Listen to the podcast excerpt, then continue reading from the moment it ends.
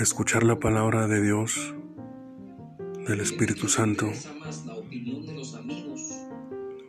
pedir la guía y dirección